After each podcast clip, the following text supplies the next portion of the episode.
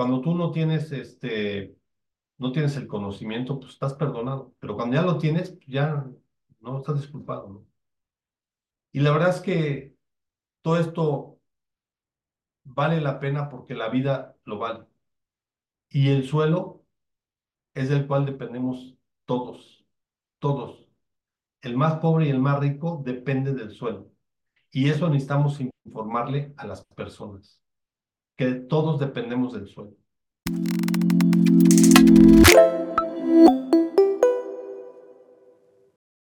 Bienvenidos a Agrotitanes, nuevo episodio y una nueva aventura. Hoy tenemos una charla bien interesante porque vamos a tratar temas acerca de, de lo que ya hemos hablado muchas veces, pero que no queremos dejar de, de, de estar poniendo el foco, y es la, la regeneración de los suelos, la importancia de ese capital biológico en los suelos y cómo repercute en, nuestras, nuestra producción. Eh, lo importante es que nuestros suelos estén nutridos y vamos a hablar también de una patente bien interesante porque esta es una nueva solución. Bueno, no es una nueva solución, pero sí es una, una solución alterna en lo que se refiere a, la regeneración de suelos y vamos a platicar con Héctor, Héctor Adame. Él nos va a poner en contexto de la tecnología que, que él ha patentado y que sinceramente es muy, muy, muy innovadora. Ya lo escucharán, es muy interesante la plática. Eh, vamos a, vamos a, seguir el podcast. Por lo pronto, quiero agradecerles todo lo que nos han apoyado. Muchas gracias. Gracias a los nuevos que se están agregando. Están bien interesantes las siguientes charlas. Van a ver eh, gente muy, muy capaz, importante dentro del gremio. Y bueno, no quiero aburrirlos más. Vamos mejor al podcast. Pásenla bonito. Disfruten el podcast. Bienvenidos a Agrotitanes. Pues bienvenidos a Agrotitanes. Antes que nada, muchísimas gracias. Gracias por permitirnos nuevamente estar en sus oídos, en su recorrido, que se den esta oportunidad de brindarnos su tiempo, que es lo más valioso que tenemos en la vida. Y pues bueno, antes que nada, muchísimas gracias. Estamos grabando unos días antes del Día del Agrónomo y también me gustaría resaltar eso que ya viene el Día del Agrónomo. Y pues como somos aquí agrónomos y algunos se van juntando este bendito campo de trabajo o universo de trabajo, pues muchas gracias a todos aquellos que estamos participando en ellos. Checo. Pues agradecidos, agradecidos con el invitado. Muchas gracias, gracias por estar aquí con nosotros, darnos la oportunidad de que te conozcamos. Y pues siempre estamos diciendo que queremos nuevos amigos y, hoy vamos a conocer un nuevo amigo. Eh, de agradecerles también todo, todo lo que nos ha ido muy bien en el podcast. Muchas gracias por estar siguiendo el podcast, por recomendarlo por compartirlo y descargarlo. Muchas gracias por eso, las recomendaciones que nos han hecho. La estamos siguiendo, hay cambios y se van a notar esos cambios como se han venido dando. Muchas gracias. Gracias, Agrotitanes. Bienvenidos. Mi estimado Héctor, pues no me queda más que decirte gracias por el tiempo y, y, y la enseñanza que nos vas a dar y me gustaría que nos pudieras ayudar a presentarte quién es Héctor Adame. Bueno, no, mucho gusto. Pues eh, gracias, gracias a ustedes. La verdad que agradezco mucho la oportunidad de, de pues, compartir lo que hacemos. Eh, siempre es grato darnos cuenta que habemos muchas personas en el mundo que queremos mejorar este planeta. Eh, estamos dispersos, pero gracias a la tecnología nos estamos reuniendo, nos estamos uniendo para compartir ideas, para aumentar conocimiento y tomar acciones, ¿no? Acciones concretas para mejorar este planeta que nos es prestado por unos años y que es nuestra responsabilidad dejarlo mejor a las nuevas generaciones, ¿no? Entonces, déjame les platico quién soy yo. Yo soy Héctor Adame, tengo 62 años, eh, soy un emprendedor ya este, no tan, no tan jovencito, ¿verdad? De 62 años. Y déjame, déjame les comento cómo es que llegué con ustedes. Este, pues es un tema de, de conexiones, ¿no? De conexiones divinas. Yo creo que Dios está, nos pone las conexiones divinas que se van dando, se van entretejiendo, ¿no? Eh, yo conocí a una persona que se llama Roberto Ramos, que es empresario y que tiene que ver con Canacintra, con la parte de emprendimiento. él me, me, me comenta de una convocatoria que va a haber en NEA, que se llama Negocios entre Amigos. Participo en una convocatoria de emprendimiento este, y gano una mención honorífica por ser un emprendedor de más de 55 años. Eh, ahí conozco a Jesús Bush. Jesús Bush, un tipazo, que es este, uno de los fundadores de NEA. Eh, luego Jesús Bush me habla de, de Edgar, de este eh, Irving Rivera. De Irving, de Irving Rivera. Irving Rivera me comenta que él trae un proyecto parecido al mío, que me lo contacta, me pasa sus datos, eh, ya contacto a Irving, platico un poco con él y pues buscando alguna sinergia y él me dice, ¿sabes qué? Que yo que tú tienes que platicar con esos amigos de Agrotitanes eh, y ya me pasa los datos de ustedes y, y pues ya estamos acá, ¿no? o sea que más o menos esa es, ese es como que la, la, la conexión que se fue dando, ¿no? Las, las conexiones divinas que hace Dios, ¿no? Y bueno, yo soy ingeniero industrial y de sistemas. Eh, soy egresado del TEC de Monterrey. Y tú, tú dices, bueno, pues ¿qué tiene que ver un ingeniero industrial y de sistemas con el tema de los suelos y todo esto? Bueno, pues lo que pasa es que yo crecí en el seno de una familia ecologista cuando yo tenía, no sé, yo crecí con, esta, con este tema de, de cuidar el planeta desde que yo era niño, ¿no? Eh, mis papás eh, fueron ecologistas toda la vida. Cuando el ser ecologista era de loco, de hippie, de, ¿no? De gente así rara, ¿no? Mis papás eran de los que iban al súper con sus bolsas, con sus trastes y no querían que les dieran este, cosas en bolsitas ni en, ni en empaques, sino que ellos llevaban sus propios empaques y, y les decían locos, ¿no? Este, entonces mis papás este, después de algunos años, mi papá se dedicó al diseño y la fabricación de maquinaria para procesar alimentos. A eso se dedicó mi papá. Y pues mis hermanos y yo vivimos y crecimos en ese ambiente, ¿no? De cuidar al medio, al, pues, al planeta, al medio ambiente, de cuidar el agua, no tirar basura, este, separar los residuos en casa, etcétera.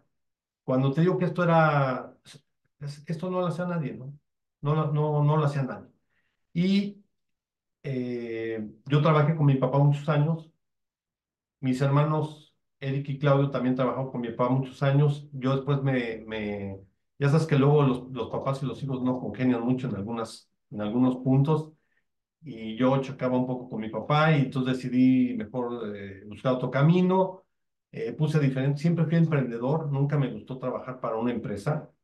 Sí trabajé de empleado un par de años más o menos, yo creo pero nunca me gustó. Y, eh, y bueno, me di, puse diferentes negocios, eh, unos tronaron, otros más o menos, hasta que finalmente un día eh, me encontré con el tema de los seguros y ahí emprendí en el tema de los seguros y estuve 20 años. O sea que por 20 años estuve en despacho de seguros y fianzas, pero siempre estuve ligado al tema medioambiental, ¿no? Y una vez por ahí del año 2019, en una charla con un primo que vino de Cancún a ver a mi papá, traía la idea de hacer un biodiesel, eh, no me acuerdo si era a través de caña de maíz o de caña de, azúcar, no me acuerdo. Y pues yo estuve, yo fui por mi prima al aeropuerto y fuimos a ver a mi papá al rancho. Mis papás tienen una propiedad que le hicimos el rancho, no que sea un rancho así tipo Yellowstone ni nada, nada que se parezca, ¿verdad? pero pues es un terreno ahí de, de algunas cuatro hectáreas y este, y pues ahí, ahí viven mis papás, ¿no? Este, bueno, mi papá murió hace un par de años, pero mi mamá vive ahí todavía con mi hermano. Y pues ahí estuvimos en una plática y ahí fue cuando llegó el momento en el que yo que llega el punto en tu vida en, en que algo te hierve la sangre, ¿no? Y, y en esa plática me acuerdo que mi papá habló del tema de la basura. Y yo dije, ¿cómo es posible que no haya nadie que haya pues, inventado, creado, diseñado una manera de transformar los residuos, ¿no? O sea, yo sabía que había la composta porque mi papá hacía composta en el rancho desde siempre, ¿no? Este, pero yo sé que la composta es un proceso largo, de al menos 90 días, este, que requiere trabajo, etcétera, ¿no? Y al final del día la composta pues es una buena tierra que le pones tú sobre la tierra. Al final del día la composta es una buena tierra que le pones sobre la tierra, ¿no? Y pues pasaron unos días, no, no, no, no, me acuerdo si una, dos noches o tres, y un día me, me desperté sobresaltado, eh, como a las dos, tres de la mañana, mi esposa me dijo, mi esposa Sandra me dijo, ¿qué te pasa? Le digo, es que ya se me ocurrió cómo podemos transformar los residuos de los alimentos. Y me dice mi esposa, pues levántate y escríbelo. Le digo, no, ya mañana. Me dice, no, no, no, levántate ahorita y escríbelo porque se te van a olvidar las ideas. Y entonces bendito que le hice caso y me levanté en ese momento y me puse, saqué un cuaderno y me puse a escribir ahí algunas ideas de lo que yo pensaba, que creía que, que podía ser una forma de transformar los residuos y que era una forma en la cual se podía regresar esto a la tierra, ¿no? Y entonces, pues eso hice.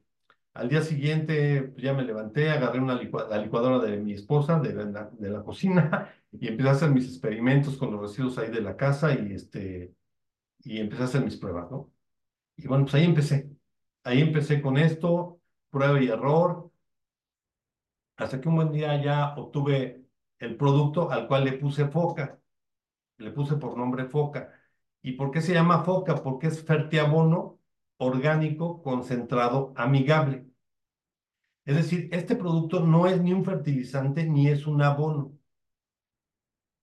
Eh, digo, los que están en el tema agrícola saben que un fertilizante pues es, es, es algo que aporta nutrientes para la planta, que si bien es cierto no está biodisponible, pues hay microorganismos que se encargan de ya ponerlo disponible para que la planta ya tome los nutrientes que ese fertilizante está proporcionando, ¿no? Que son generalmente de síntesis química, ¿no? Y un abono, pues al final del día, lo que aporta, pues es eh, una, lo que busca es mejorar la tierra, mejorar las condiciones de la tierra, ¿sí? Pero lo que nosotros hacemos es alta nutrición para la tierra. O sea, foca es un superalimento para los millones de microorganismos de la Tierra. Entonces, déjame, te voy a platicar en qué consiste. O sea, yo lo que hago es que aplico las leyes universales, ¿no? Y pues hay una ley universal que dice que la materia no se crea ni se destruye, solo se transforma, ¿no? Antes, antes, antes, antes, de que pasemos este, ya, ya, ya me emocionaste mucho, porque fíjate, me estabas hablando de tus papis tus papás eh, tienen, tienen esta idea, ellos como la costumbre, bien decías que podría ser en ese entonces una locura, más o menos en qué años, ubícame en, tiempos, y luego, porfa, también, ellos de dónde toman esta, esta necesidad de, de ser conscientes, ¿no? Y luego cómo te la transmiten y luego te, te, vuelves ingeniero industrial que, que, está más enfocado en procesos de una línea de producción, de, de, de del otro lado, pues, de, de, lo que a lo mejor se pensaría de, de, este, de esta manera consciente de pensar. Y, y luego nos vas a, y luego si me puedes decir, ¿cómo, cómo fueron estas ideas, este eureka que, que, que tuviste durante tu sueño? y porque en algún momento sí me, sí me reconozco como... Y ya se me quedé con ese, con ese, con ese ganchito, ¿no? Entonces, porfa, compárteme eso. Bien, mira, este, mis papás, pues yo no sé de dónde sacaron el tema de la ecología, la verdad que no sé decir, pero eh, en el 1990 yo me acuerdo que mis papás, junto con otras personas, nos vivíamos en Ciudad, ciudad Satélite, en Naucalpan, Estado de México. Eh, en ese entonces Ciudad Satélite era, era autogestionable, o sea, es un fraccionamiento, eh, creo que son más de 10.000 casas, donde es auto, era autogestionable, o sea, el propio Ciudad Satélite gestionaba la recolección de su basura, su vigilancia, servicios públicos municipales, todo eso era, era gestionado por la por Ciudad Satélite, por el, el grupo de colonos, ¿no? Entonces, en el 1990, mi papá junto con otras personas crearon el primer centro de acopio de residuos en, pues, yo no sé si en México, pero por lo menos en Naucalpan sí, donde te digo que en ese tiempo, pues eso era de locos, ¿no? O sea, nadie hacía nada de esto. Y entonces, varias personas lo que hacían es que iban al centro este de acopio y llevaban de manera separada, pues que el cartón, que la lata, que el vidrio, el papel, el periódico, ese tipo de cosas, ¿no? Y me acuerdo que había ahí, eh, había algo que se llamaba el centro, se, se llama el centro cívico, que era un salón donde ahí estaban las oficinas de la Asociación de Colonos de Satélite, eh, creo que aún, aún existen, pero creo que ya todo eso ya se, ya se permitió, ya no, ya no es autogestionable, etcétera. Y bueno, mi papá fue presidente de la Asociación de Colonos de Satélite y no me acuerdo en qué periodo, pero el tema está en que ahí se hizo un centro de acopio y hacían composta ahí en una parte, ahí hay un, es un camión muy ancho donde está el, el, el, el este digo que se llama el, la, la Asociación de Colonos de Satélite que tiene un salón de eh, usos múltiples, etcétera, y hay un parquecito ahí y ahí hacían composta. Y bueno, ahí empezó toda esa historia. Y en el 2019 fue que te digo que yo tuve ese descubrimiento, en el 2000, perdón, 2009, 2009, ¿no? Y yo en todos estos años, pues, pues claro que vivía de esa manera en casa y en el rancho de mis papás, o sea, no vivíamos de esa manera, o sea, separando los residuos, o sea, vivíamos de esa forma porque era ejemplo de mis papás, ¿no? Y toda la familia decía que estábamos locos y, o sea, mucha gente decía que estábamos locos.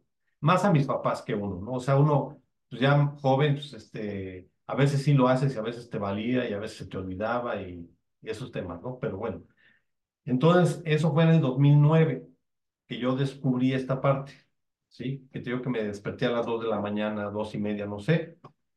Y en el 2010 solicité un trámite de patente en el INPI y me tomó siete años para que me dieran la patente.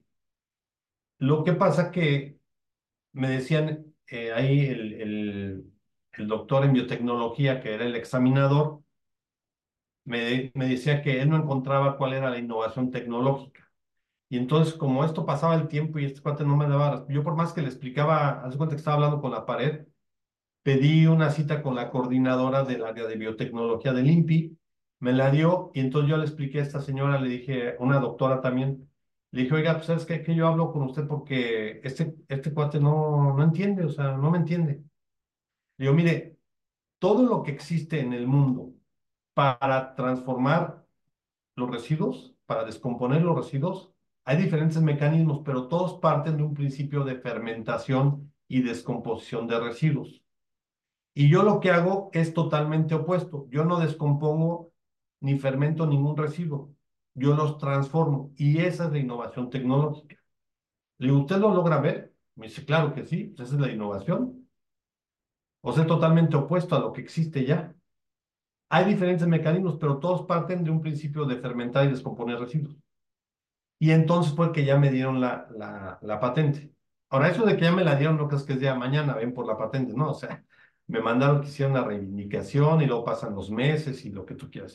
Pero bueno, entonces, en el 2017 me dan la patente, en el 2010 la solicité el trámite de patente, en 2017 me dan la patente, y en el camino, pues yo tenía mi despacho de seguros y no tenía tiempo y me dedicaba a estas partes pues, en tiempos que tenía de repente, y luego conocí las conexiones divinas que te digo, ¿no? Un amigo de un amigo, eh, me hice yo amigo de él y luego le platiqué de esto y él me dijo, yo, yo tengo en Misquiahuala una familia de agricultores, déjame les voy a decir que hagan unas pruebas con tu producto.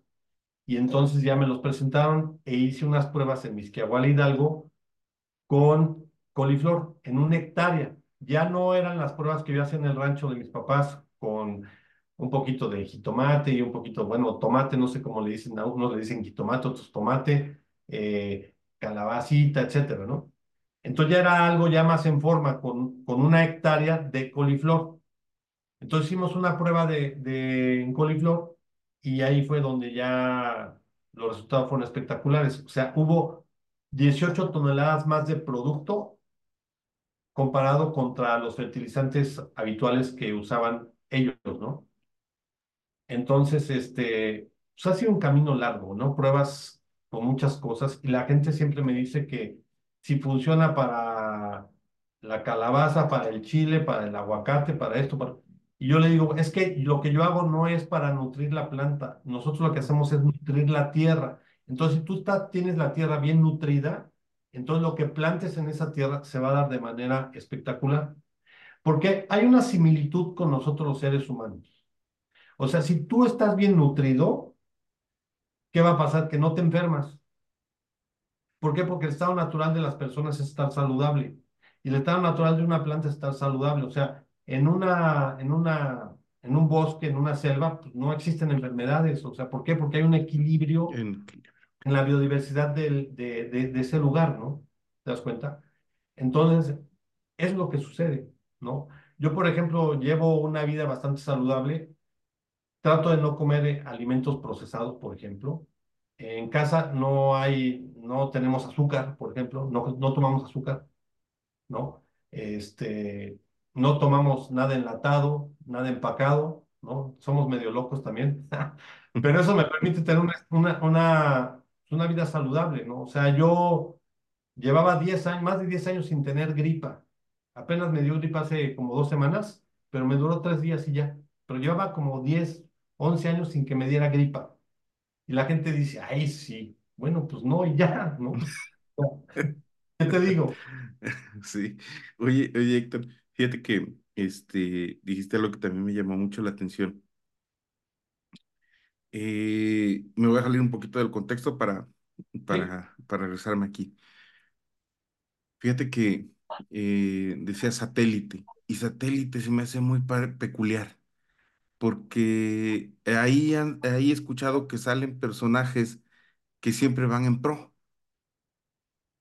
Eh, grupos musicales, gente que se dedica como tú a, a, emprendedores y todos van en pro de algo mejor. Ahora me dices tú que, que satélite pues era un, pensado para que se, se fuera sustentable misma, ¿no? Que, que se organizaran y, y ¿Esto permeaba a, a, a, tus vecinos o solamente tu familia tenía esa, esa idea o lo veías con los demás grupos que se formaron de, de los colonos? Porque, ¿qué, qué, qué, particularidades había en tu entorno como para que te, te generaran ese tipo de, de, este, de, de personas o de personalidades? Pues mira, yo que en ese entonces, cuando mis papás estaban ahí muy activos en la Asociación de Colonos y eso, yo que realmente pues, del total de más de 10.000 casas que hay en satélite, yo creo que pues, ni el 1% de personas participaba, la verdad, de las cosas. O sea, es como, es como en todo, o sea, hay mucha gente que, que quiere hacer cosas buenas, pero, pero hay, hay mucha apatía. Hay mucha apatía, pues, no sé si en México, en el mundo, pero al menos en la cultura la, latinoamericana pienso yo que hay mucha apatía y lo vemos hoy día en el ámbito político, por ejemplo, ¿no? No nos vamos a meter en la política, pero, pero hay, o sea, hay mucha apatía, ¿no? En todos los órdenes de actividades hay mucha apatía. La gente, hay mucha gente que no participa. Hay muchos que sí participan, pero como te digo, estamos aislados. Lo bueno es que ahora por la tecnología nos estamos uniendo, ¿no? Entonces, personas que tenemos este tipo de pensamiento nos vamos uniendo, nos vamos conociendo, te vas vinculando, ¿no? Y, y eso está muy padre, ¿no? Sí, por supuesto, ayuda y, y, y crece esta, esta necesidad, porque aparte ya estamos en, en, en, en, esa situación en la que es importante que empecemos a pensar en, en los suelos, ¿no? En el agua, en el suelo, en, en, estas situaciones que ya no es moda, ya es, ya es, ya es una necesidad este, eh, para todos, es común, el, el, problema es común, ya, o eres parte del problema o eres parte de la solución, ¿no? Así es. Y tenemos que pensar en, en, en de, de, forma sistemática, o sea, que somos parte de un todo, ¿no? E, e, eso es muy importante, ¿no? O sea, la vida surge del suelo. Y si el suelo está degradado, o sea, nosotros, ¿qué futuro nos espera? Esa es la gran realidad. Lo que pasa es que hay mucha ignorancia.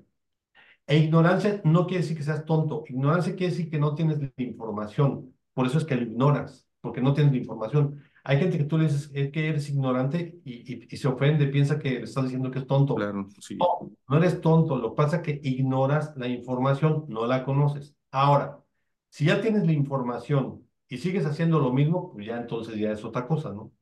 Ya es Claro. estupidez o lo que tú le quieras Sí, decir. sí, sí, ya, ya tiene otra, otra connotación, pero sí, o sea, el desconocimiento de, de, de la información, pues podría abonar a que uno siga teniendo malos hábitos, ¿no? Y, pero el hecho de que, de que sigas practicándolos, teniendo la información, pues ya esa es necedad, ¿no? Es, es masoquismo, no sé, son varias, varias, varias connotaciones en las que pudiera entrar. Así Y fíjate que, que, que, ahora ya hablando acerca de, del, del producto, lo que, lo que tú estás haciendo, ¿cómo, cómo lo aplican?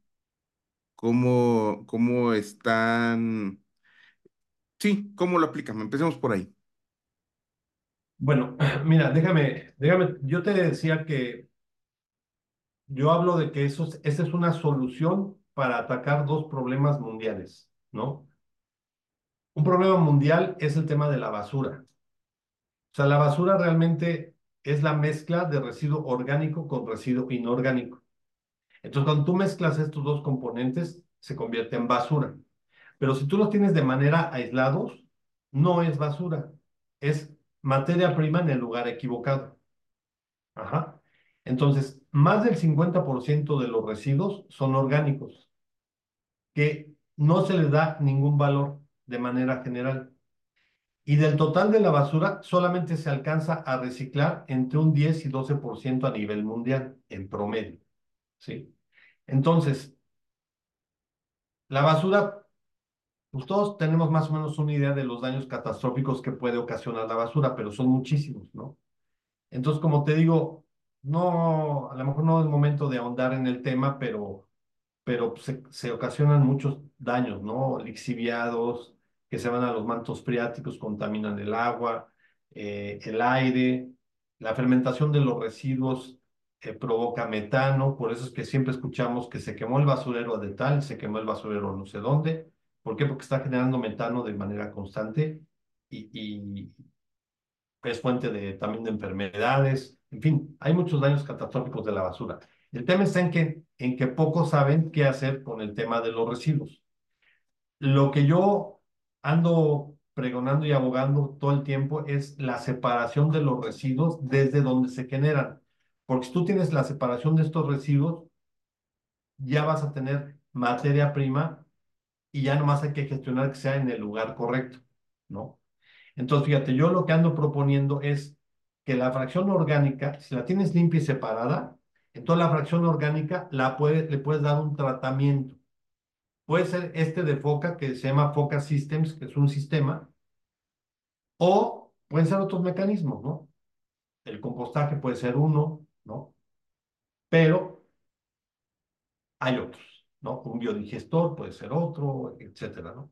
Y la fracción inorgánica, como ya está limpia, entonces ya se puede clasificar y se puede gestionar el enviarla a reciclaje. Y te va a quedar nada más por ahí un 20% de residuos que esos no se pueden reciclar. ¿Como cuáles? Como por ejemplo pañales, textiles, plásticos contaminados, plásticos no clasificados, maderas, entre otros que no se pueden clasificar. Y esos son de gran apetito para las cementeras. Ellos los usan como una fuente de combustible para sus hornos en el proceso de la fabricación del cemento, ¿no? Entonces puede transitar a cero basura. Ahora, ya con la fracción orgánica, a través de este proceso que, que yo le he llamado FOCA Systems, porque es un sistema, lo que vamos a lograr es transformar la materia orgánica, pero fíjate aquí muy importante. Hay muchos agricultores que sí regresan los follajes a la tierra, ¿no? Y eso es una práctica que ya se hacía desde milenariamente, ¿no? O sea, si tú te pones a ver a los griegos, a los mayas, a los egipcios, etcétera, pues ellos ya regresaban follajes a la tierra, le aplicaban estiércol de animales a la tierra. O sea, era una manera de que así ellos hacían la agricultura, ¿no? Eso fue por siempre. Entonces, había carencias nutrimentales y te voy a platicar por qué. Porque, por ejemplo, si le ponían estiércol de vaca, por decir una cosa, ¿qué comió la vaca? Pues comió pastura. Entonces, ¿qué nutrientes le puede aportar a través de ese estiércol a la tierra? Pues los propios de lo que se comió la vaca, es decir, los propios de la pastura. Pero no le puede proporcionar los nutrientes que tiene, por ejemplo, el tomate, la sandía o qué sé yo. ¿Por qué? Porque eso no se comió la vaca. Entonces había ciertas carencias nutrimentales, pero eran compensadas con otras prácticas o buenas prácticas que tenían los agricultores de antaño. ¿Sí? Y no había una agricultura intensiva como es ahora. ¿Sí? Y entonces hacían rotación de cultivos, etcétera. Y bueno, ahí, ahí, ahí estaba así, ¿no? Cuando acaba la Segunda Guerra Mundial, los fabricantes de químicos para explosivos dicen, oye, pues, ¿qué vamos a hacer? Y entonces ahí es cuando se incrementa el tema de los fertilizantes. Y ahí empieza lo que le llaman la, la revolución verde, ¿no? Y bueno, eso fue lo que pasó. Ahora, yo no estoy en contra de los fertilizantes químicos.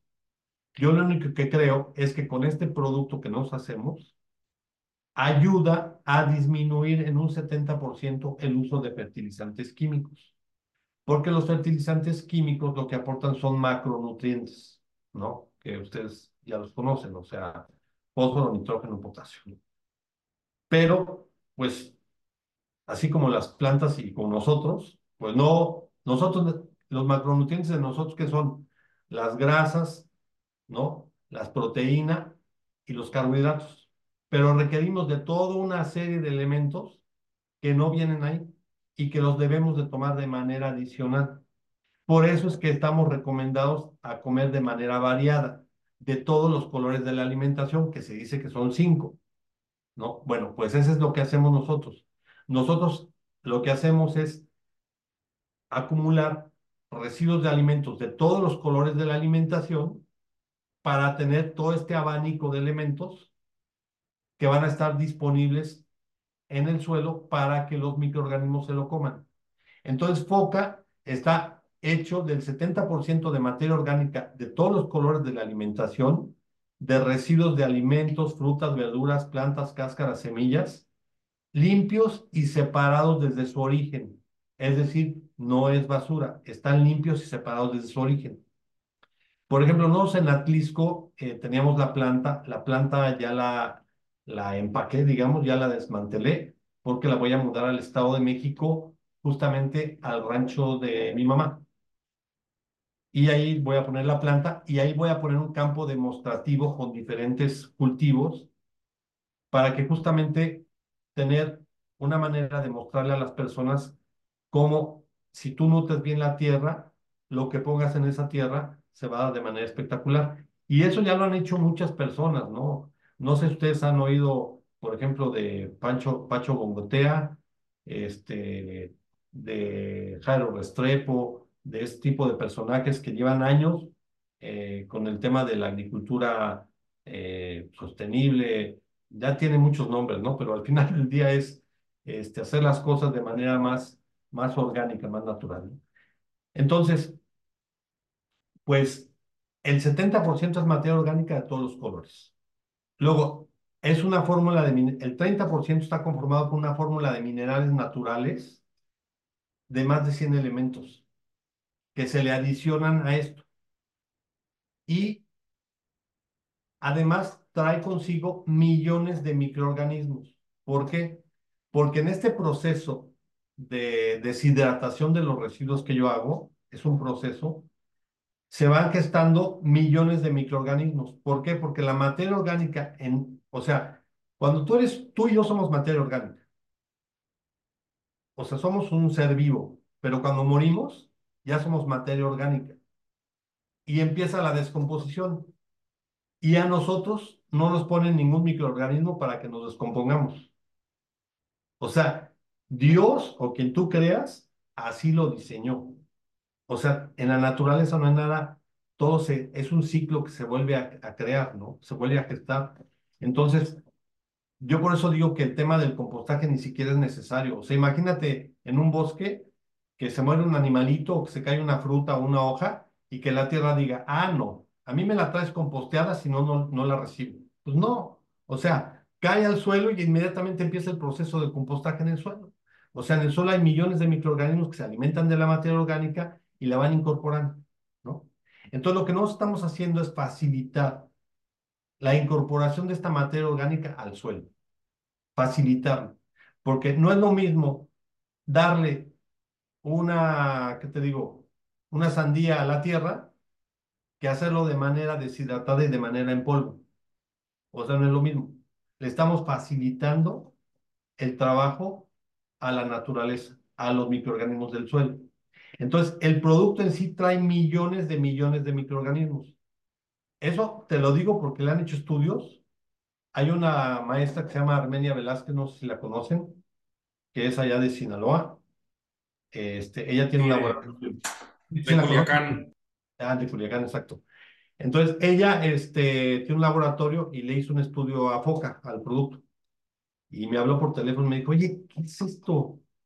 Me dice, tiene, fíjate lo que me dijo, ¿eh? Me dijo, tiene incalculables microorganismos solubilizadores de fósforo. O sea, no los pudieron contar ni siquiera. Entonces, no es que yo se los adicione, sino que en el mismo proceso, estos microorganismos se van gestando, ¿no? Y como ustedes saben, pues hay microorganismos que, que viven horas, ¿no? Y entonces, al final del día, foca es materia orgánica, minerales y millones de microorganismos vivos que lo que hacen es repoblar la tierra, el suelo, ¿no? Como ustedes saben, en el mundo, no nomás en México, hay una carencia de materia orgánica impresionante. Menos del 1% en promedio hay de materia orgánica por hectárea, o sea, de manera general. O sea, no llegan ni al 2%. O sea, yo conozco ranchos y todos tienen el punto 8%, el punto 7%, el 1%. O sea, hay una carencia de materia orgánica por hectárea impresionante. Entonces, sin materia orgánica en la tierra, ¿cómo pretenden hoy día? ¿Para qué le ponen más microorganismos si no hay de qué, de qué se van a alimentar los microorganismos si no hay materia orgánica? ¿No? Entonces, hoy, anda mucho de moda todo el tema de, consorcios microbianos, microorganismos funcionales, les llaman de muchas formas, ¿no? O sea, yo, yo los escucho y pues, yo digo, bueno, pues ok, ¿no? Pero yo digo, bueno, si tú le pones todo este tema de microorganismos al suelo, pero no hay materia orgánica, ¿de qué sirve? ¿De qué sirve? Es como si te invitan a una fiesta y no hay comida. O sea, ¿de, ¿a qué vas o qué? ¿No? O chelas, ¿no? Que eso es lo que estaría bueno. ni chelas ni, ni, ni música. Ni música, ni muchachas, ¿tú a qué vas? No, pues sí. ¿No?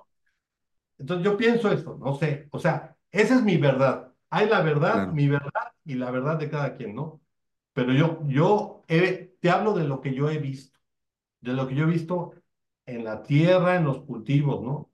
Mira, yo hay cosas que, que yo las comento y a veces me reservo el comentario porque digo, este, van a decir que estoy loco. Pero mira, te voy a decir una cosa. Yo, por ejemplo, estoy en contra de los estudios de los suelos. Te voy a explicar por qué. Porque la Tierra es un sistema abierto. Tú y yo somos un sistema cerrado. Si a ti te hacen un estudio de sangre, o sea, te sacan una muestra de sangre para hacer estudio, pues pueden encontrar un chorro de elementos y lo que tú quieras y más, porque somos un sistema cerrado. Pero la Tierra es un sistema abierto.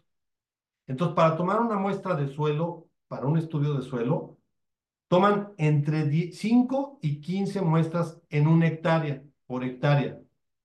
O sea, una hectárea son 100 metros por 100 metros, ¿no? O sea, 10 metros cuadrados. O sea, digo, ¿de qué demonios te van a servir 10 muestras?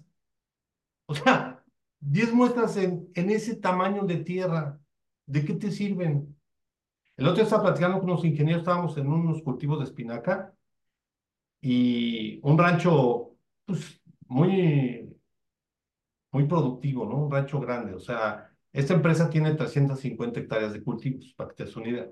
Digo, ni es la más grande, pero no, no es pero chiquita. Sí, es significativo, ¿no? Pues, y todos sus productos se venden en todos los supermercados de México, ¿no? O sea, en todos, en Walmart, en Chedraui, en todos.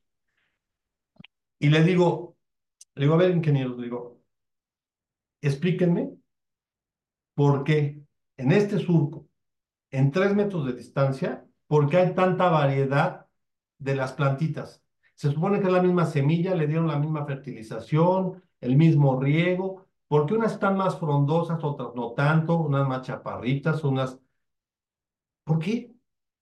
En esos tres metros, o sea, no te vayas más lejos, en tres metros, porque hay esta variedad de tamaños y de frondosos y de... y porque unas se ven muy nutridas y otras no. O sea, ¿por qué?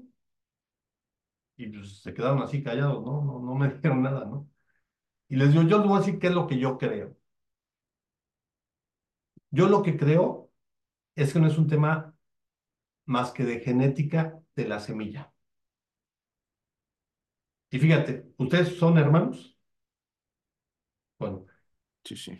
¿miden lo mismo? No, no, no soy... No, pero, pero a mí me hicieron con más cariño. Entonces, ah, ya, ya con eso ya gané.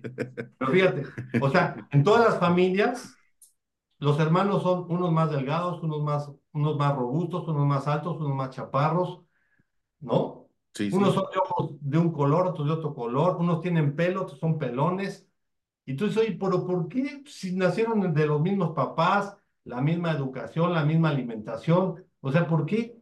Pues es un tema de genética, es un tema de, herencia de genética. Y entonces lo mismo pasa con las semillas de una planta. O sea, hay plantas, hay individuos, cada plantita es un individuo y es diferente.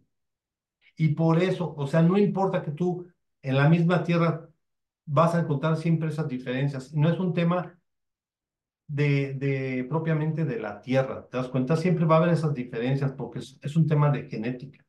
Bueno, eso es como yo te digo mi creencia y lo que yo he visto, ¿no? Y, y, va a haber gente que va a decir que estoy equivocado. Y bueno, pues está bien, esa es mi verdad, como dije al principio, ¿no? No es que sea la verdad, es mi verdad, ¿no? Entonces, yo por eso creo que lo, los estudios de suelo son una vacilada. Lo que sí creo que es bueno es, por ejemplo, los, lo, saber cuánta materia orgánica hay por hectárea. Eso sí es bueno porque ya te da una, un panorama general de cómo está la tierra, o sea, de riqueza de materia orgánica, porque la materia orgánica es súper vital. O sea, como ustedes saben, se requiere de materia orgánica, minerales y microorganismos para que sea un suelo fértil, ¿no? Y ese equilibrio es que va a poder permitir tener más y mejores alimentos, ¿no? Entonces, pues, digo, habrá personas que compartan lo que estoy diciendo, habrá personas que no, y pues, está bien, o sea, ¿no? Foca, Foca nos, nos agrega este, este alimento para estos microorganismos, ¿no? Entonces, lo que entiendo. ¿Cómo Así es lexiviado o es este eh, como un sustrato? ¿Cómo es? Es en Yo polvo, quisiera, ajá, espérame, es si en polvo. yo quiero, si quiero ponerle un poquito de pausa a esto. Eh, no. la verdad es que nos has dado una, una, una gran eh, cátedra de la perspectiva de, dentro de, una, de nacer dentro de una familia que tiene ese valor de cuidar no solo a él, no solo a ella, sino cuidar a su planeta y alrededor. De un señor que innovó en tiempos donde no había ni siquiera esa apertura, ni mental, ni psicológica, de cuidar el medio ambiente. Eh, me imagino que tu mamá iba por ese mismo tema. Sin embargo, hay, hay una parte donde me quedo eh, pensando de qué te atrajo tanto el hecho de estar 20 años metido en el tema de los seguros.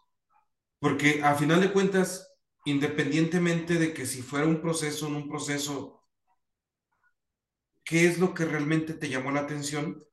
Porque es un, me, me quedo en el, en el, en el, en el limbo, porque no lo logro entender ten- tomando en cuenta que, este, pues ahora te veo con todos los detalles de ser un, un emprendedor, este, serial. Sí. Bueno, fíjate que yo entré a los seguros por un tema de que había quebrado un negocio anterior y un amigo, un vecino, me dijo, oye, pues vente a los seguros, tú que eres buen, buen, buen vendedor, vente a los seguros. Y, y yo eh, lo que escuché en los seguros era que tenía un propósito de cuidar el patrimonio de las personas a través de, pues tú darle eh, o, o transferirle el riesgo a una compañía, ¿no? Y la compañía a través de una cobertura ya, ya te cubría, ¿no? Y eso yo dije, ah, pues eso está padre, o sea, porque a mí me gusta ayudar, a mí me gusta ayudar. Y entonces yo dije, ah, pues esto tiene un propósito padre. Y ahí me quedé 20 años, pero llegó un momento en el cual yo ya estaba cansado, me había cansado, era buen negocio, o sea, dicen que los seguros pueden ser muy buen negocio, ¿no? Puede. Para mí sí era muy buen negocio, a mí me iba muy bien, ganaba muy buen dinero, tenía un despacho, llegué a tener 10 mil asegurados, pero tenía una cartera muy grande de gastos médicos, el 54, 56% de mi cartera era asegurados de gastos médicos, entonces tenía un chorro de reclamaciones todo el tiempo, me la vivía peleándome con las compañías de seguros para que pagaran todos los siniestros completos, y llegó un día en que me harté y vendí mi cartera de seguros. Y como yo ya había descubierto el tema de lo de FOCA, este, dije, no, pues ya me voy a enfocar más a esto. Y emprendí otro negocio con mi esposo de, de redes de consumo, que hasta la fecha lo tenemos también, ¿no? Y, y, y fue que se dio la, la oportunidad de hacer esto en Atlisco, ¿no? Conocí a un ingeniero agrónomo en Atlisco y él me dijo, oye, yo tengo un terreno, vamos a poner aquí la planta, nos asociamos y pues ahí arrancamos. Pero la verdad es que la sociedad no duró ni un mes, mes y medio, yo creo. Y ya mejor, este, ya la, la, la dejamos la sociedad y ya yo seguí por mi, por mi cuenta, ¿no? Entonces, este... Te, te comento porque bajo la perspectiva de lo que nos comentas de FOCA, a final de cuentas estás asegurando no el beneficio al corto, bueno, sí hay un beneficio a corto plazo, pero su beneficio es mayor a largo plazo.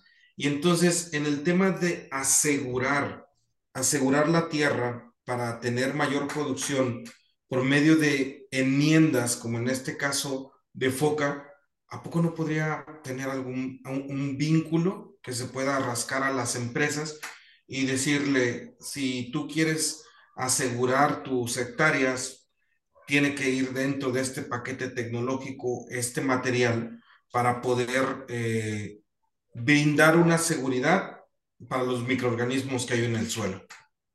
Claro.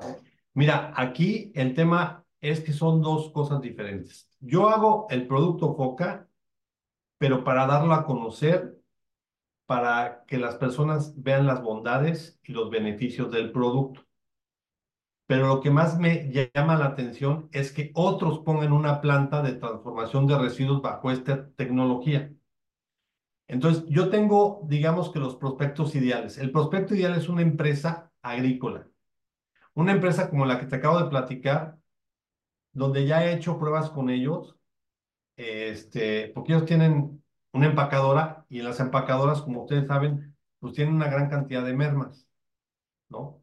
Entonces, lo que yo les planteo a ellos es que le den valor a sus residuos, a sus mermas orgánicas, porque ya las tienen ahí, y que pongan ellos una planta de transformación de, de esas mermas con la tecnología de Foca Systems para que ellos produzcan su propio foca, regeneren su tierra, le den valor a sus residuos y disminuyan el uso de fertilizantes químicos para tener más y mejores alimentos sanos y seguros, ¿no? Entonces, digamos que el prospecto ideal son las empresas agrícolas de un tamaño mediano grande para que ellos puedan poner una planta con esta tecnología y puedan recuperar la inversión en un año. O sea, yo les yo a esta empresa que Pero, te digo, ok, imagínate que yo estoy en el centro de México, donde a final de cuentas, para que yo llegue a tener una empresa que tenga más allá de 20 hectáreas de producción y algún tipo de, de, rastrojo o algún tipo de, de materia orgánica total, este, fluyente, que fluya constantemente, no lo tengo. ¿Has visto algún tipo de, de hacer alianzas con cooperativas para poder implementar esto? Mira, sí lo tengo contemplado. No he encontrado una cooperativa como cual, pero te voy a contar de una historia. Eh, en las Chuapas, Veracruz, es una zona donde hay mucho hule natural Y ellos hace años no le podían surtir a Goodyear, a Michelin y esas empresas el hule para la fabricación de llantas, porque ellos la pedían el hule que llevara un proceso. Entonces lo que hicieron es que se agruparon muchos agricultores y pusieron una empresa, una cooperativa, que le llamaban el beneficio, o le llaman. Hace mucho que yo los conocí y todo eso, ¿no? Y ellos lo que hacían es que todos los productores llevaban su producción de hule natural a esa empresa al beneficio, ahí en esa empresa le daban el tratamiento y ya se lo podían vender a Goodyear, a Michelin, etcétera, ¿no? Y ya a los productores pues, les pagaban, ¿cuánto me entregaste? ¿Una tonelada o media tonelada? Y ya se los pagaban, ¿no? Y eso fue lo que hicieron. Entonces, algo así se puede hacer, o sea, yo quiero pensar que en un estado, en un municipio, pues hay diferentes tipos de agricultor, ¿no? Eh, unos que tienen un producto, otros otro producto, y al final del día, si todos ellos se unen, ponen una empresa donde ahí capten todas las mermas y los residuos de los agricultores, los follajes, etcétera, pues van a tener toda una gama de colores de la alimentación para transformarlos en esa planta en foca, y como ellos son socios de la propia cooperativa, pues pueden adquirir el foca para regenerar su, su tierra a un costo menor, ¿no? O sea, esa idea yo se las he platicado a varios, pero todavía no he logrado despertar eh, pues el interés. O sea, suena muy buena la idea, pero dicen, hijos, que para ponernos de acuerdo tantos, quién sabe qué. Pero bueno, es algo que se puede hacer. Entonces, mira, digamos que el prospecto ideal son las empresas agrícolas que, producen alimentos, ¿no? El segundo es una agrupación, como tú dices, de agricultores que se puedan agremiar en una cooperativa, en, una, en un esquema parecido, ¿no? Para que entre todos pongan una planta de estas. El otro, por ejemplo, son las centrales de abasto. Como ahorita les platicaba yo que estoy en pláticas con la central de abastos de la Ciudad de México para poner una planta ahí. Obviamente yo no tengo el capital para ponerla, pero pues, estamos viendo los mecanismos para que eso pueda ser una realidad. Lo bueno es que en la central de abastos de la Ciudad de México ya separan los residuos orgánicos. Entonces, eso es una ventaja. O sea, porque no vamos a partir de basura, vamos a partir de residuo orgánico limpio y separado, desde donde se genera. Entonces es buenísimo, ¿no? Y bueno, pues como tú te puedes imaginar en una central de abastos de donde sea, pues hay toda la variedad de los alimentos, ¿no? El otro tipo de prospecto ideal son las empresas de recolección de residuos de manejo especial. Estas empresas pues recolectan ya a grandes generadores de residuos, pues sus residuos, ¿no? Pero hay pocos actores en el país que le den un tratamiento a la fracción orgánica. Yo conozco una empresa de un amigo mío que ellos se especializan en recolectar residuo orgánico y ellos lo que hacen es producir composta. El problema con la composta no es que no sea buena, es muy buena. Tiene cinco patios de compostaje divididos en varias partes del país.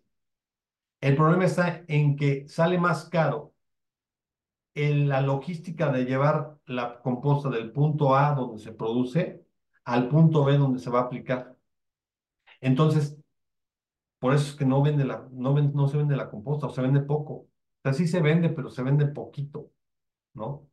O sea, ese es el problema de la composta. Porque el, tema es la logística de llevarla. O sea, que sale más caro el caldo que las albóndigas, ¿no? Ahora, es un tema también de rendimiento. Para que te des una idea, de foca se le pone una tonelada por hectárea cada tres meses. Y de composta se le pone más o menos 10 toneladas de composta por hectárea. Entonces es un tema de rendimiento también, ¿no? y es un tema de costo. Aunque la composta oscila entre los mil, mil cuatrocientos pesos el precio por tonelada, pues ya si le pones 10 más el flete, pues ya te sale mucho más caro, ¿no? Y el tema también es la aplicación, porque no es lo mismo aplicar una tonelada que aplicar 10 toneladas o 16 toneladas. yo conozco ranchos donde le aplican 16 toneladas de composta por hectárea, ranchos orgánicos certificados. Conozco uno en Colima, en Tolimán, eh, es un rancho de mil hectáreas y ahí le aplican 16, entre 16 y 20 toneladas de composta por hectárea. Entonces, eh, es un tema de rendimiento, ¿no? Fíjate que otra cosa que me llamó mucho la atención de Foca es que el proceso se tarda de cuatro a seis días. Normalmente una, un proceso de compostaje es bastante un, proceso de, de también de los fertilizantes orgánicos o de los residuos orgánicos de las vacas, cerdos, también es un proceso largo el que, el que tienen para estar disponibles en la tierra digámoslo así, y, pensando de una forma muy eh, a grosso modo, ¿no? Si yo tengo residuos orgánicos en mi casa y quisiera poner un mini, una mini implementación de foca, ¿no se puede? ¿No es posible? ¿O sí se puede? Pues mira, sí lo puedes hacer, pero te va a requerir de mucho trabajo personal. Mira, yo en la planta de Atlisco, que repito, ya la, ya la desmonté, yo, yo lo hago no con toda la tecnología. Ahora, ¿de qué tecnología estamos hablando? Si recordarás, al principio les platiqué que mi papá se dedicaba a diseñar y fabricar maquinaria para procesar alimentos. Mi hermano, mis hermanos se quedaron con mi papá trabajando muchísimos años, mi hermano Eric toda la vida, y él, digamos que superó a mi papá. Entonces mi hermano ha diseñado y ha fabricado maquinaria para procesar alimentos y esa experiencia, esa, esa esa experiencia, esa tecnología que ha utilizado para otros procesos alimentarios es la que estamos aprovechando acá para transformar los residuos orgánicos. Ajá. Y lo hacemos con la tecnología en dos días. Entonces, para que te una idea, hasta los líquidos, los jugos, los hacemos polvo. O sea que en nuestro proceso hay cero residuos. Cero residuos. Y no usamos agua. Y lo más increíble del caso que tú en, la planta, tú puedes ir a la planta, no huele mal, no hay fauna nociva, no hay moscas. Y la gente decía, ay, no te creo. Bueno, no lo creas, o sea. Y los que han ido, los que llegaron a ir, que fueron unos, unas tres personas que querían poner una planta y, no, es que quiero ver lo que haces. yo, pues es que no tengo toda la tecnología. Sí tengo unas máquinas, pero pues no son las máquinas ideales, son máquinas comerciales que yo tuve que comprar, pues para empezar. ¿No? Pero no son las máquinas ideales diseñadas para este tipo de procesos, ¿no? Entonces, yo, de hecho, yo le empecé a hacer foca en, en la casa, en mi casa, con una licuadora, ¿no? Claro, quemé la licuadora de mi esposo y me dijo, ay, me compras otra licuadora y lo que tú quieras y mandes. Yo ya tenía yo mi propia licuadora y me tenía mis vasos y a cada rato se me descomponía la licuadora. ¿Por qué? Porque no es un equipo para eso, ¿te das cuenta? O sea, tú puedes usar tu licuadora para hacerte un licuado en tu casa y, y las señoras hacen ahí una salsa y lo que tú quieras y mandes, pero no es para un trabajo continuo, ¿no? No es para un proceso industrial. Entonces, imagínate, si tú quieres procesar 25 toneladas diarias, pues requieres un proceso con maquinaria industrial, con maquinaria, con tecnología para uso pesado, uso continuo. Entonces, toda la maquinaria que nosotros tenemos diseñada para este proceso, que la hace mi hermano Eric, pues es para un proceso continuo. Entonces, te digo que hay máquinas simples, pero hay máquinas sofisticadas como esta que hace los jugos, los líquidos, hace polvo. Y como tú sabes, pues la materia, de toda la materia orgánica, el 70% por lo menos es, es jugo o líquido o agua, ¿no? No se diga de un tomate, o sea, de un tomate el 95% es agua. Entonces imagínate que todo eso lo convertimos en polvo. Entonces no se desperdicia absolutamente nada. Y como no usamos alta temperatura, todos los nutrientes permanecen. ¿No? Entonces es una parte bien importante.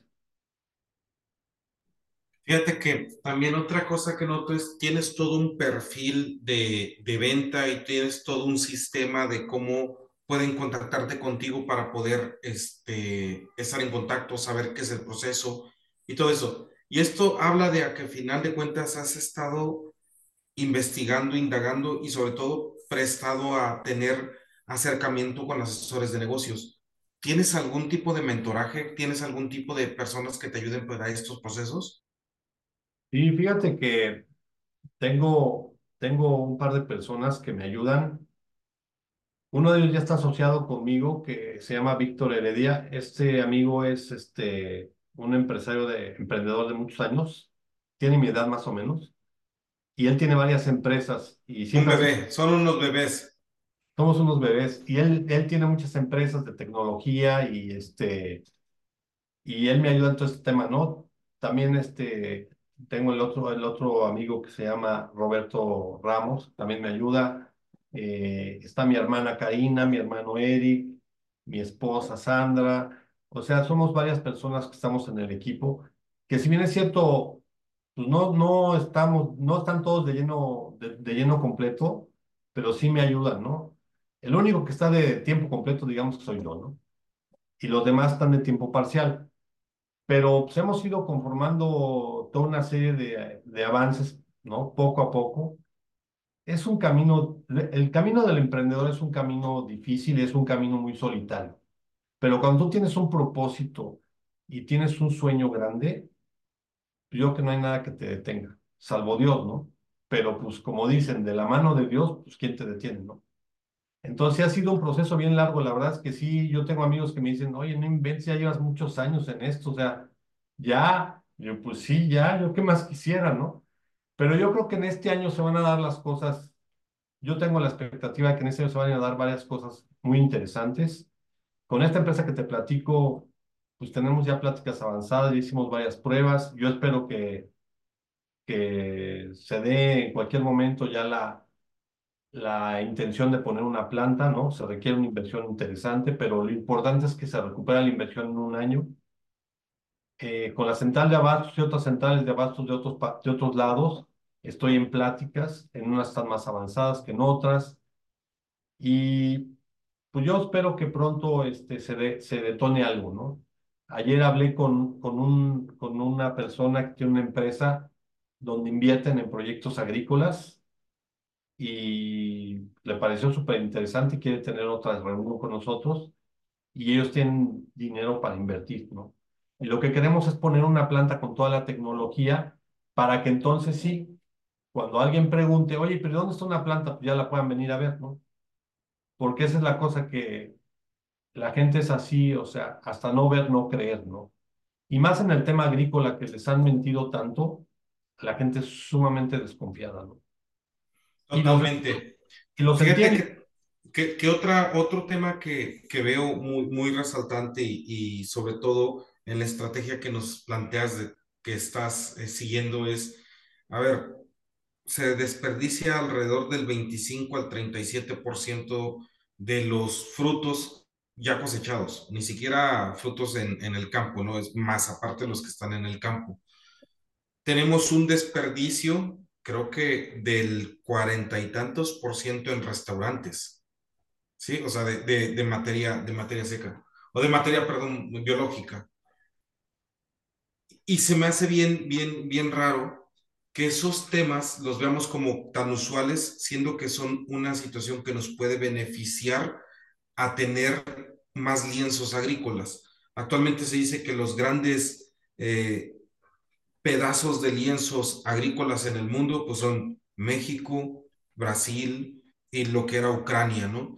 Que realmente el tema de la escasez de, de riqueza del suelo es bastante profunda ya y que no tengamos este tipo de conciencia para poder tomar en cuenta que hay gente que se está eh, preparando o está haciendo cosas para poder eh, enmendar eso. Y me gustaría por eso preguntarte, ¿cuál es el propósito de Héctor que te mantiene firme, te mantiene constante y te da esa resiliencia, resiliencia y paz para un camino tan fuerte como es el del emprendedor?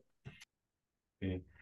Fíjate que yo, como yo veo que esto tiene un propósito tan grande, eso es lo que me mantiene. O sea, que tiene un propósito tan grande. Mi sueño es que un día no haya basura. Mi sueño es que un día toda la materia orgánica que sale de la tierra se regrese a la tierra. Y esta manera de hacerlo es una manera en la cual podemos simplificarlo.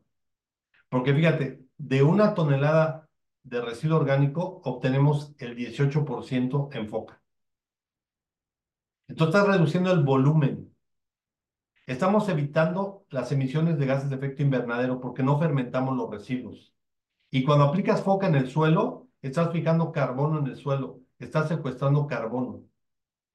O sea que esto se puede convertir, una vez que lo certificas, en certificados, en certificados de emisiones evitadas o secuestradas, y eso en el mercado internacional eh, es lo que se conoce, digamos, de manera coloquial como bonos de carbono, que no es así, pero son los certificados. Pero, pero a ver, platícanos un poco de los bonos de carbono, porque siento que es como un, una, es un cheque en blanco, pero que tampoco está definido. Y entonces me gustaría, si, si sabes algo del tema, nos pudiera ayudar mucho que nos platicaras. Sí, mira, en México ya tiene varios años que, se ha ido promoviendo esta parte, le llaman de mercado voluntario, ¿no? El mercado voluntario. Pero ya hay varios estados en los cuales ya se, ha implantado el impuesto a las emisiones de carbono, ¿no? Entonces, el tema aquí es de que, digo, para entenderlo más simple, es que en países más desarrollados, por ejemplo, Alemania, etcétera, pues una industria tiene permitido, digamos, por su actividad generar X toneladas de carbono ¿no?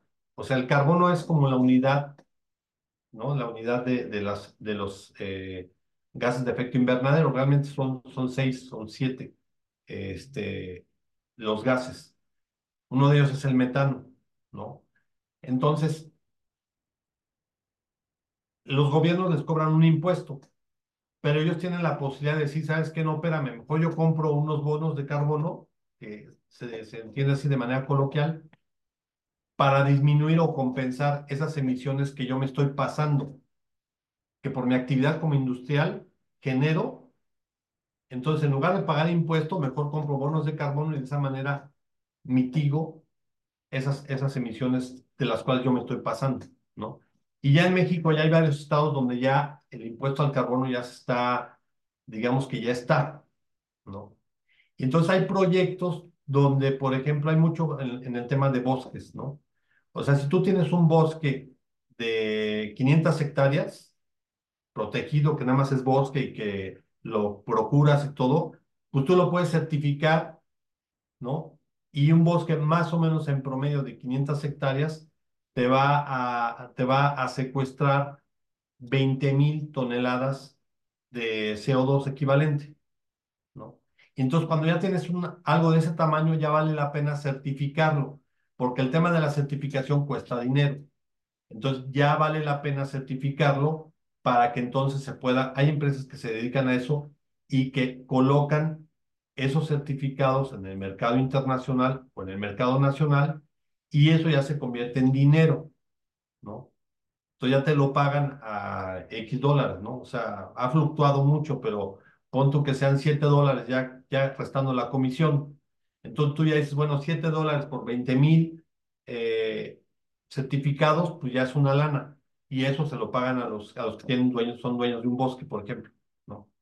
Entonces, en el caso de acá, una empresa que, por ejemplo, una planta que pueda procesar 25 toneladas diarias de residuo o merma orgánica, puede estar eh, eh, evitando unas 25 mil, 24 mil toneladas de CO2 equivalente al año. Y eso ya, se, ya vale la pena certificarlo para que entonces entre un ingreso por la puerta de atrás, ¿no?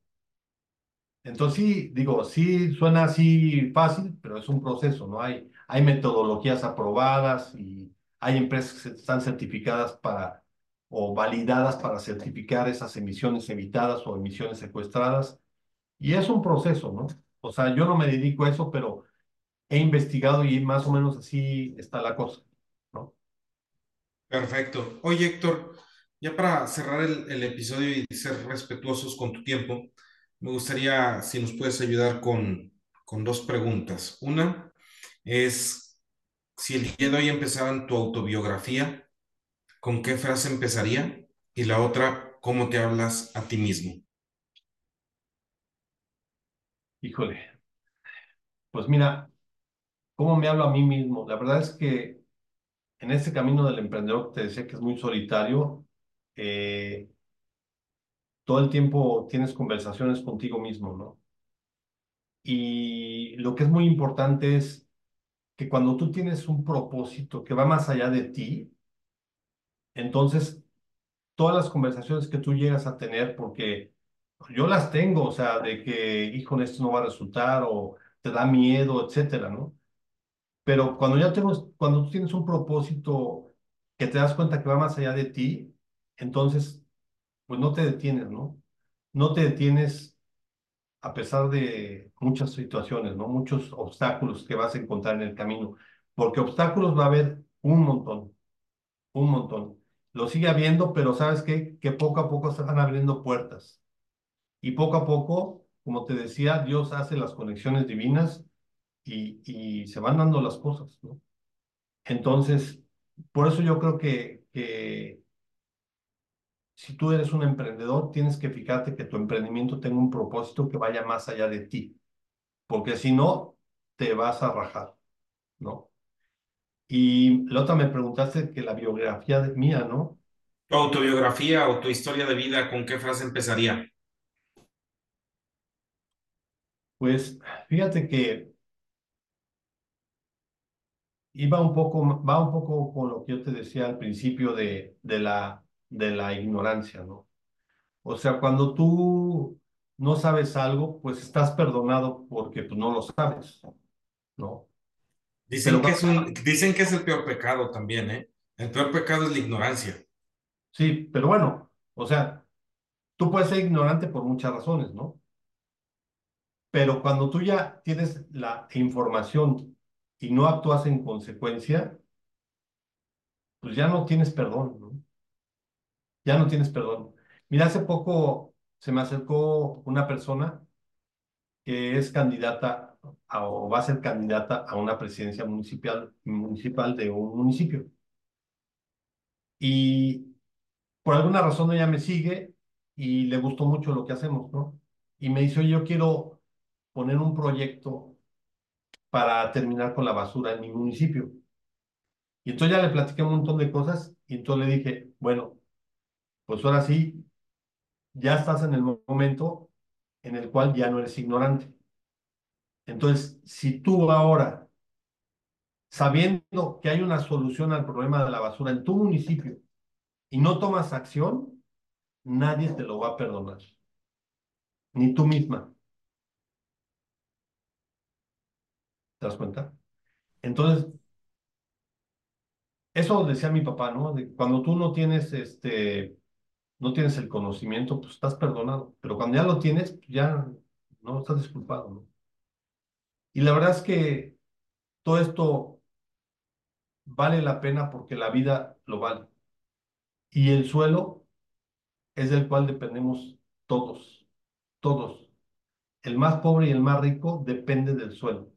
Y eso necesitamos informarle a las personas, que todos dependemos del suelo.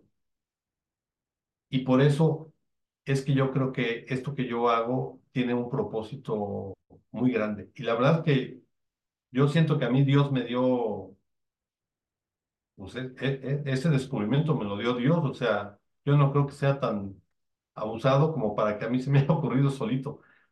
No sé cómo me vino y como el- con los pasos de los años y las investigaciones que yo he ido haciendo, me he, ido dando cuenta que así es. O sea, por eso digo que esa es mi verdad. Pero yo lo que he descubierto y he visto, experimentado, es que si tú le das materia orgánica a la tierra y si esta materia orgánica es de una gran variedad, entonces la tierra se convierte en una gran riqueza. Y lo que tú plantes en esa tierra se da de manera espectacular. Y en el tema de los alimentos, pues no se diga.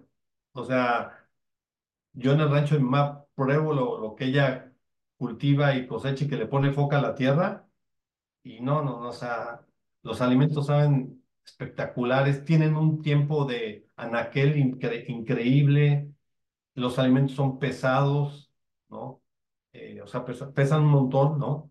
Tienen una apariencia, o sea, todas las propiedades organolépticas de los alimentos que han sido tratadas su tierra con foca, tienen unas propiedades impresionantes, ¿no? O sea, el color, el sabor, el olor el peso, ¿no?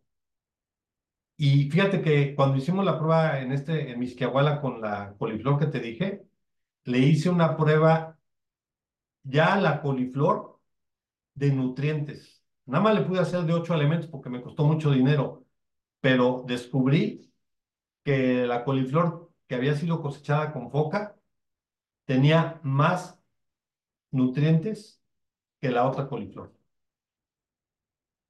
Perfectísimo. Como dicen por ahí de lo de la tierra, la tierra y se volverá muy abundante o más abundante y, sobre todo en esta parte de, querer sanar el suelo por medio de un proceso natural me, me, llena de mucha, mucha admiración hacia ti, mi estimado Edward.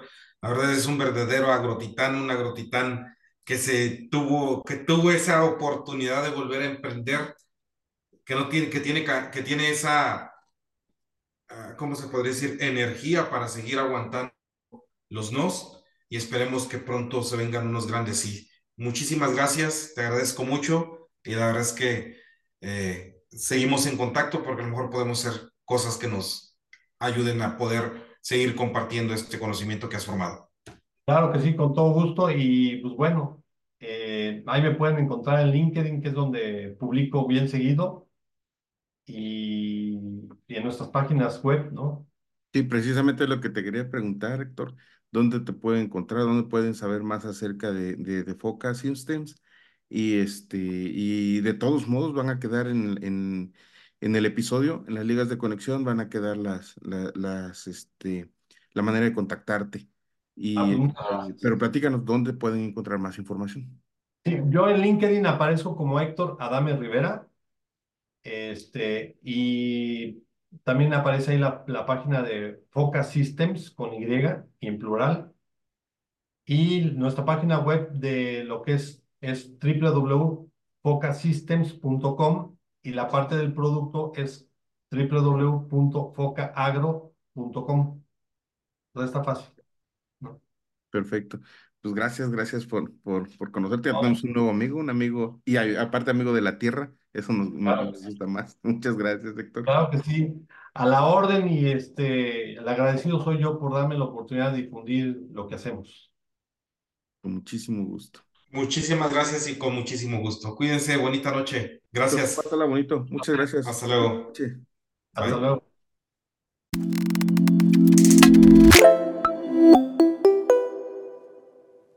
Qué gusto que te hayas quedado hasta el final del episodio. Muchas gracias por eso.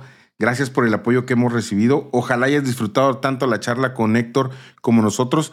De cualquier manera van a estar sus medios de contacto aquí abajo en la descripción del podcast. Y como siempre, quiero agradecerte mucho la participación en redes sociales, en, en Spotify, en Apple Podcast, Google Podcast, en Amazon. Muchas gracias por eso. Gracias de corazón. Y nos vemos pronto. Pásala bonito. Hasta luego.